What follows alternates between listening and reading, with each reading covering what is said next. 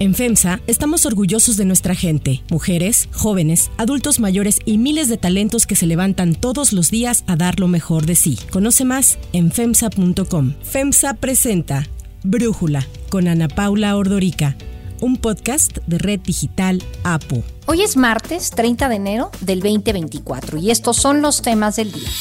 El presidente se vuelve a victimizar y dice que la oposición es quien está detrás de la extracción de datos personales de periodistas que cubren las mañaneras.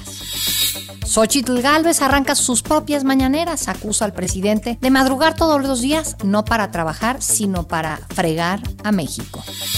Pero antes vamos con el tema de profundidad. Bipartisan bill would be good for America and help fix our broken immigration system and allow speedy access for those who deserve to be here. And Congress needs to get it done. La crisis que se vive en la frontera con Estados Unidos se ve cada vez más compleja porque el número de casos de deportación ha alcanzado una cifra récord el mes pasado y más de un millón de inmigrantes ingresaron a Estados Unidos bajo su programa de libertad condicional. En diciembre del 2023 se presentaron casi 265 mil casos de deportación en los tribunales de inmigración estadounidenses, más que el total de todos los casos presentados en cualquier año fiscal completo entre el 2006 y el 2017. Esto de acuerdo con datos del Transactional Records Access Clearinghouse. Ante este escenario, el presidente Joe Biden respaldó el acuerdo que su equipo está negociando en el Senado sobre la crisis fronteriza, asegurando que lo que busca es sacar adelante un conjunto de reformas formas muy duras, pero muy justas. Estas negociaciones son un intento por salvar un paquete de ayuda a Ucrania solicitado por el presidente al Congreso, pero condicionado por los republicanos a un endurecimiento de la política migratoria. De acuerdo con Biden, las negociaciones sobre este tema, uno de los más importantes para las presidenciales de noviembre próximo, exhorta al Congreso a aprobar fondos que solicitó en octubre para cubrir el costo de 1.300 agentes adicionales de la patrulla fronteriza, 375 jueces de migración, 1.600 funcionarios de asilo y más de 100 máquinas de detectar fentanilo en la frontera. Biden propone fijar en 5.000 el número de inmigrantes que crucen al día por la frontera para cerrarla como una acción urgente. De acuerdo con el presidente, la frontera volvería a abrirse cuando este número baje a 3.750 cruces diarios. The emergency authorities shut down the border until it could get back under control. If that bill were the law today, I'd shut down the border right now and fix it quickly. El presidente de México, Andrés Manuel López Obrador, calificó de demagógica esta postura de Biden de cerrar la frontera con México si hay un exceso en el flujo migratorio. Cerrar las fronteras. Sí, por ejemplo, lo respeto mucho al presidente Biden, se ha portado muy bien. Antes también lo hizo el presidente Trump, fue muy respetuoso de nosotros. Entendemos las circunstancias, pero imagínense cerrar la frontera con un poco de luz en la frente, no se podría pensar que esa es una solución. Durante la campaña electoral del 2020, Biden prometió lograr un camino hacia la ciudadanía para los inmigrantes no autorizados que ya se encontraran en Estados Unidos. Pero desde entonces las deportaciones sí han caído a números históricos y se le encomendó al Servicio de Control de Inmigración y Aduanas que le diera prioridad a la deportación de ciertas personas, principalmente los recién llegados o los que representan una amenaza a la seguridad nacional. Sin embargo, la percepción de que Biden es más acogedor que su predecesor Donald Trump está contribuyendo a que aumente este número de gente intentando cruzar la frontera. En Estados Unidos, la opinión que tienen los ciudadanos sobre esta migración indocumentada se ha venido endureciendo en los últimos años. El Economist acaba de publicar que una encuesta de diciembre del 2017 encontró que solo el 12% de los demócratas estaban a favor de la construcción del muro en la frontera sur en ese año. Pero ahora esa cifra ya aumentó a un 32% de demócratas que están de acuerdo con construir un muro en la frontera. Esta crisis migratoria y la percepción que hay de un total desorden en la frontera está siendo aprovechada por el expresidente de Estados Unidos Donald Trump, que al igual que en su anterior campaña por la presidencia, usa el tema para tratar de ganar adeptos y para golpear a los demócratas. En un discurso enfocado en la seguridad fronteriza, Trump elogió al gobernador de Texas, Greg Abbott, por resistirse a la retirada del alambre de púas en un transitado corredor utilizado por migrantes que entran al país sin autorización y del cual ya platicamos aquí en Brújula recientemente. Dio un discurso ante una multitud de simpatizantes en Las Vegas en el que dijo que en lugar de estar imponiendo órdenes restrictivas a Texas, si él llega a la Casa Blanca, lo que va a hacer es enviar refuerzos a esta zona fronteriza. On my first day back in the White House, I will terminate every open border policy of the Biden administration, stop the invasion on our southern border and begin the largest.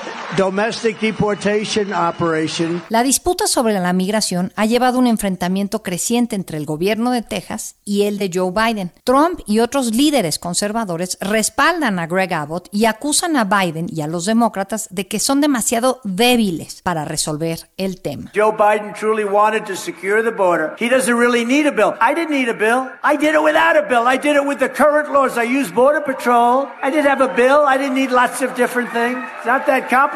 Esta politización de la crisis migratoria ya se ha convertido en un lastre político para Joe Biden. Las encuestas sugieren que solo el 27% de los estadounidenses aprueban el manejo de la migración por parte del presidente y más del doble de ellos dicen que mejor confían en Donald Trump para lidiar con el tema. El análisis. Para profundizar más en el tema, le agradezco al doctor Rafael Fernández de Castro, director del Centro de Estudios México-Estados Unidos de la Universidad de California en San Diego, platicar con nosotros. Rafa, a ver, ¿qué está pasando? ¿Cómo es que este tema migratorio brincó a ser pues casi el tema más importante ahorita político en Estados Unidos? Efectivamente, Ana Paula, brincó, pero digamos, es un tema que hemos venido arrastrando los, los tres años de Biden y yo diría los cuatro años de Trump. Lo que hemos tenido en los dos últimos años es récords de migrantes llegando a la frontera, récords históricos y sobre todo los meses de noviembre y diciembre fueron históricos. Esto es kriptonita pura para Biden, es decir, lo debilita enormemente electoralmente hablando y ahorita, digamos, se convirtió desde finales del año pasado en todo un tema porque los republicanos le dijeron a Biden, si tú quieres ayuda para Ucrania, para la guerra de Ucrania y ayuda para Israel, necesitas hacer algo dramático en la frontera sur con México, porque el problema más serio lo vemos en la frontera sur. Entonces han estado negociando ocho senadores, no sabemos, digamos, cuál es el pacto que tienen, pero ya se empieza a saber y lo que hemos visto es que eso ya se politizó, primero porque Trump sale a decir, no quiero pacto, yo no quiero que se cuelgue ninguna estrellita Biden y que llegue a la elección diciendo yo ya compuse la frontera, es decir, lo que quiere Trump es que siga el caos en la frontera y por otro lado Biden está diciendo, bueno, vamos a cerrar la frontera, ahora sí me voy a poner duro y me parece que se expresó mal, pero no lo sabemos porque no conocemos, eh, digamos, la letra fina, digamos, de esa propuesta republicana demócrata y lo, lo que yo interpreto es que van a, van a cerrar la frontera pero para los que buscan asilo, para los que buscan refugio, porque cerrar la frontera, digamos, México-Estados Unidos es para Estados Unidos darse un balazo en el pie, porque México es el socio comercial más importante y porque México es por mucho el lugar donde más exporta Estados Unidos. Lo vimos a finales del año pasado cuando hubo un cierre nada más de una parte de los puentes y de los trenes entre México y Texas, lo que afectó no solamente del lado mexicano, sino del lado estadounidense, ¿no, Rafa? Así es, efectivamente. Siempre cuando hay líos en la frontera se refleja, digamos, en todo. Mira, Ana Paula, Cross Border Protection, eh, eh, CBP que le llaman en inglés, que es esta agencia dentro del Departamento de, Homeland Security que se dedica justamente a, cuidar la frontera. Tiene mucho personal, pero digamos, cuando hay un problema en, algún lugar, lo mandan para allá. Entonces, la verdad de las cosas es que es una frontera dura, es una frontera que aquí, por ejemplo, entre Tijuana y San Diego, si tú no tienes entry, estás pelas. O sea, es, puede ser tardarísimo el, el cruce. Entonces, sí, tenemos un problema de una frontera que yo te diría desde el 9-11 y luego con Trump, pues no acaba de encontrar un gravitas, una, una especie de balance entre eficiencia y seguridad. Y de repente, digamos, con todas estas hordas migratorias que están llegando a la frontera, y están llegando porque hay mucha expulsión, todo el mundo, porque es una frontera con Estados Unidos ligada al bienestar del mundo, si hay problemas en Ucrania se reflejan aquí, si hay problemas en Acapulco se reflejan aquí. Además de eso, tenemos un crimen organizado actuando mucho para traer los flujos, porque es mucho dinero para ellos. Y por otro lado, tenemos, fíjate qué terrible, Ana Pablo, una economía en Estados Unidos que le urge mano de obra migrante. Entonces, también hay muchos mexicanos ahora, como no los había habido en muchos años, queriendo venir a trabajar indocumentadamente, porque si algo sobra en Estados Unidos son los empleos y sobre todo los empleos para trabajadores, digamos, con poca calificación. Entonces, difíciles las cosas y por eso se está tratando de poner un cierto orden a la frontera. Creo que le conviene enormemente a Biden porque si sigue este desorden y siguen esos grandes números, no cabe duda que va a ser, ahí está, digamos, ahí va a perder Biden la elección. Es justo lo que te quería comentar. La portada del Economist de la semana pasada dice cómo la frontera le podría costar a Biden la elección. Y precisamente habla pues de esto que tú dices, como por un lado, creo que Biden parece que está atrapado entre los muy liberales de su partido, que no quieren reglas tan duras en contra de los migrantes, entre los demócratas que están viendo los más moderados de desesperación ante el aumento de migrantes que quieren entrar a Estados Unidos y pues los republicanos queriendo aprovechar políticamente el tema para golpear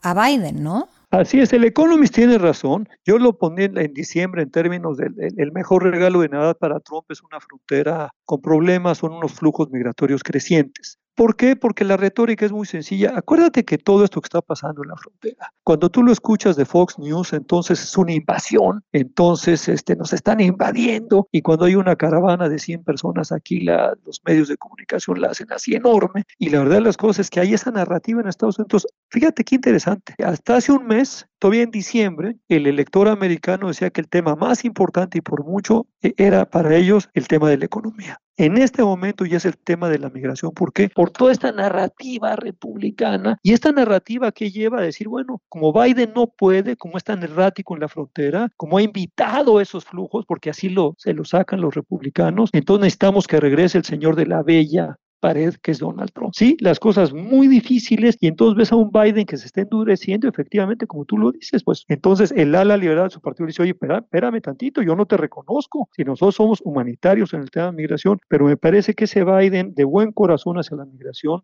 ha sido errático y ha habido un abuso en la frontera y, y ¿por qué el abuso? Pues creo que por esto, porque el crimen organizado se ha dado cuenta que los flujos migratorios y los flujos de, de las gentes que piden asilo es un enorme negocio y tenemos una facilitación de flujos enorme. Hay que ver lo que está pasando en el, en, el tapón del Darién entre Panamá y Colombia, donde pues ya tenemos, digamos, es increíble el negocio que está habiendo ahí cuando ya los que cruzan por ahí, que, que, que han llegado mucho más eh, eh, el año pasado que, cualquier otro año, pues ya tiene este sistema de pulseras, ¿no? Como si estuvieras en un hotel de esos que, que, que, pagas todo. Y entonces, dependiendo del color de la pulsera, pues es el tratamiento, o sin más riesgo, con más riesgo, dependiendo de lo que, lo que hayas pagado. Es una cosa, digamos, realmente aberrante cómo se ha facilitado el flujo y efectivamente es enorme el número de migrantes y de gentes que buscan asilo. Y hay que decirlo, Ana Pablo, también está abusando mexicanos y,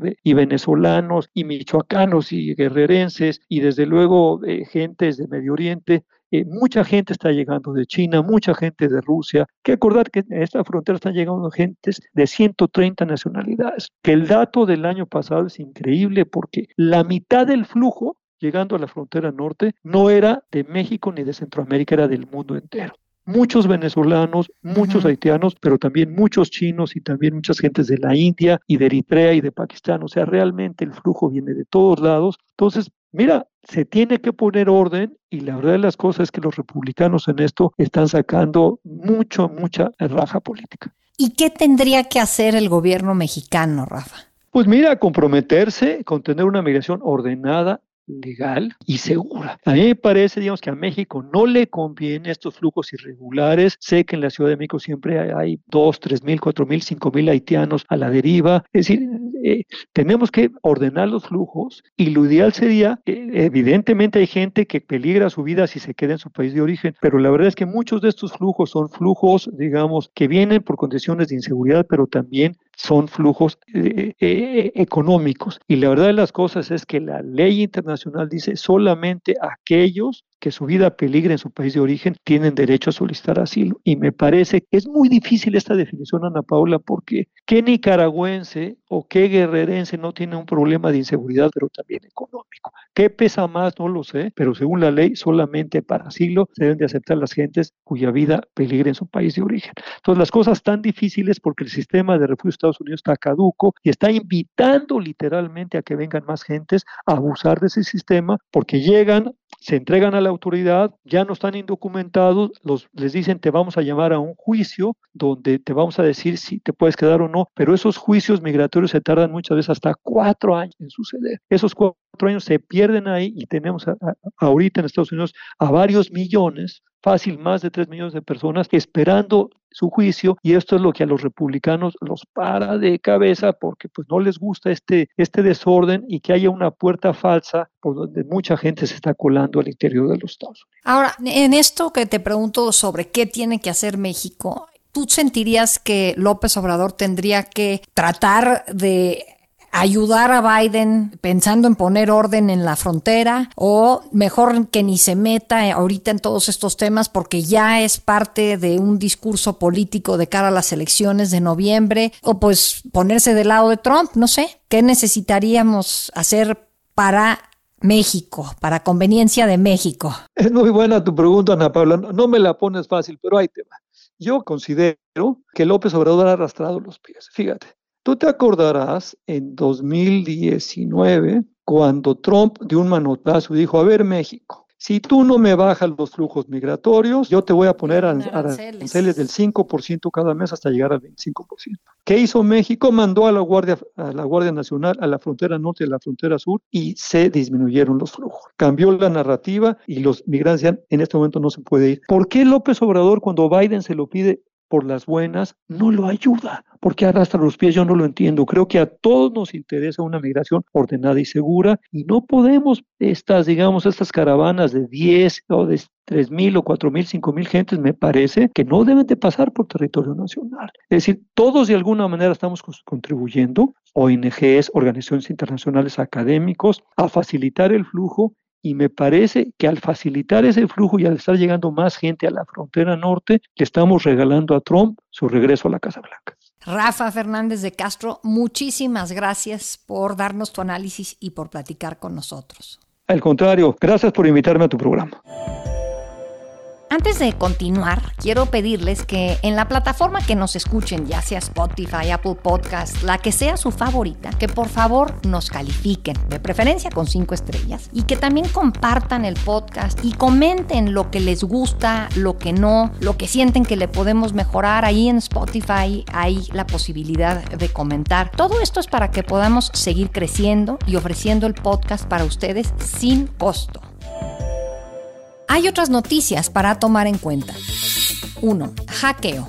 El presidente Andrés Manuel López Obrador reconoció el hackeo a los servidores de la presidencia que derivó en la filtración de datos personales de más de 300 periodistas que van a las conferencias mañaneras. Que ya hackearon las computadoras de la mañanera y ya se van, este, sí, ah, sí, sí fue hackeo, fue hackeo, fue hackeo. Presidente. Fue hackeo. Todo, todo aquí, todo aquí se, este, se aclara. Presidente, justo sobre este, este tema. Entonces, se llevan los datos Gran escándalo, ¿no? La consultora de seguridad Silkin reveló el pasado fin de semana que en foros clandestinos se filtró una base de datos del sistema de acreditación de prensa de presidencia con detalles de los periodistas incluyendo sus pasaportes, sus identificaciones, su RFC, CURPS, teléfonos, entre otros datos. La organización Artículo 19 que defiende la libertad de prensa advirtió que una filtración como esta vulnera no solo la dignidad e intimidad de los periodistas, sino su seguridad.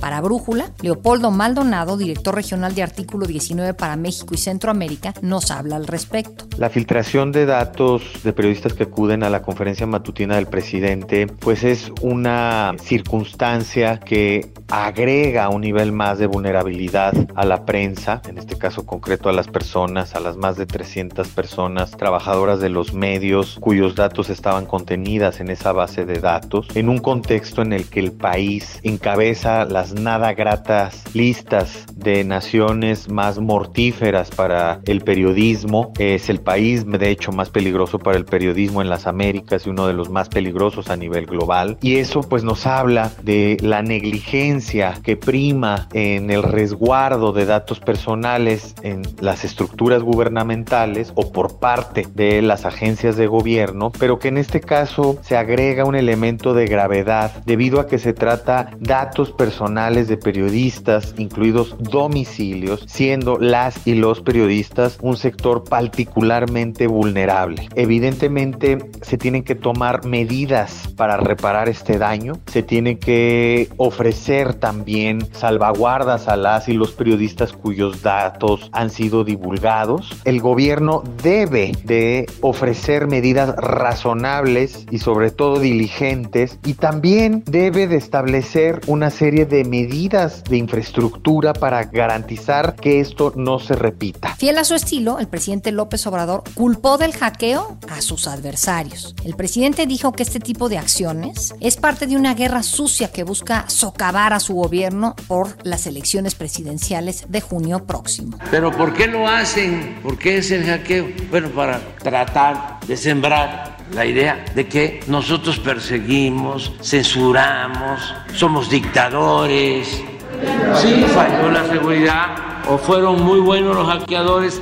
Acuérdense de que nuestros adversarios tienen mucho dinero y pueden contratar a los eh, delincuentes en esta materia de más especialidad Ayer por la tarde, el coordinador general de comunicación social y vocero del gobierno, Jesús Ramírez, encabezó una conferencia de prensa en donde aseguró que tan pronto se conoció del hackeo, se informó a la Guardia Nacional y se cerraron los accesos a la plataforma. Emiliano Calderón, coordinador de Estrategia Digital Nacional, indicó que este ataque se dio desde España a través de una cuenta de un usuario que dijo ya no trabaja en el gobierno. Así lo explicó. El sistema va registrando los archivos que fueron sustraídos y con eso nos damos cuenta, también después de haber corrido todas las baterías de vulnerabilidades, nos damos cuenta que se ingresó al sistema por medio de un usuario. Se utilizó una cuenta de usuario que ya no trabaja aquí para extraer ilegalmente estos documentos se identificó que el acceso a la aplicación durante la extracción fue desde direcciones IP registradas en España. Es decir, que los datos a los cuales se tuvo acceso con esta contraseña de forma ilegal fue desde España. La secretaria de Gobernación Luisa María Alcalde dijo, por su parte, que los periodistas cuyos datos fueron vulnerados podrían optar por entrar al mecanismo de protección a periodistas y defensores de derechos humanos, algo que ya han dicho muchas veces, pero que es poco funcional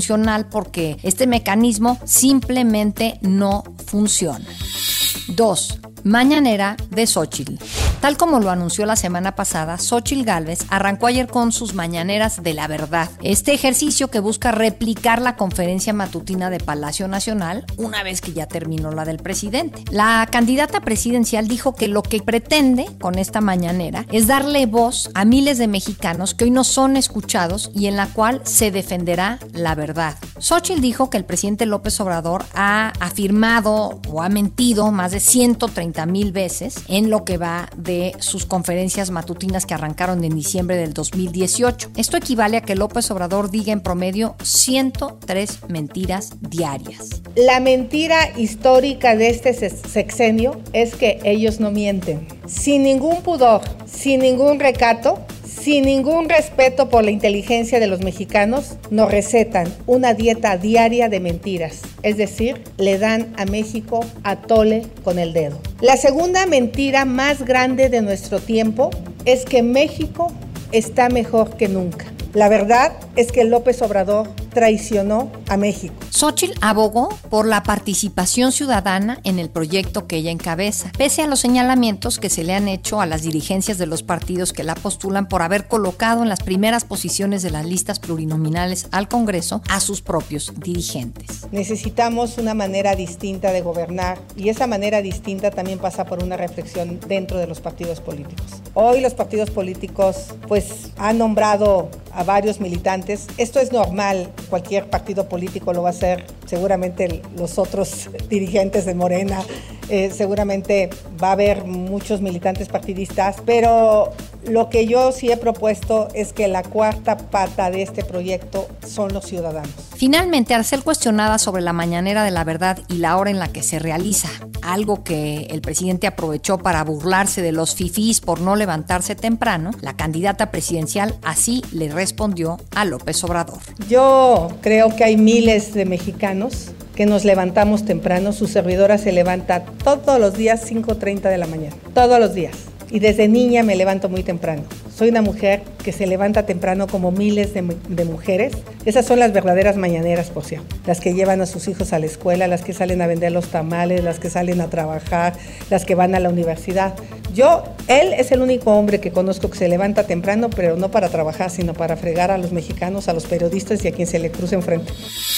Para cerrar el episodio de hoy los dejo con música de Taylor Swift.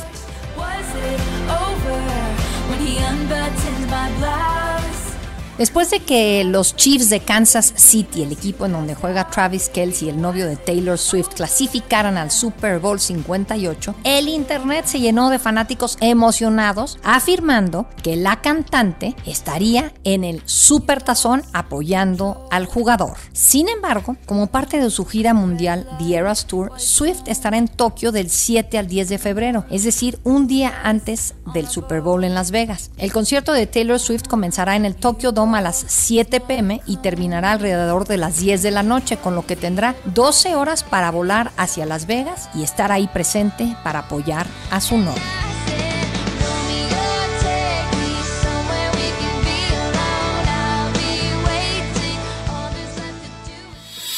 Yo soy Ana Paula Ordorica. Brújula es una producción de Red Digital APO. En la redacción, Ariadna Villalobos. En la coordinación y redacción, Christopher Chimal. Y en la edición, Cristian Soriano. Los esperamos mañana con información más importante del día. Oxo, Farmacias ISA, Cruz Verde, Oxo Gas, Coca-Cola FEMSA, Invera, Torrey y PTM son algunas de las muchas empresas que crean más de 245 mil empleos tan solo en México y generan valor como parte de FEMSA. FEMSA presentó Brújula con Ana Paula Ordorica, un podcast de Red Digital APO.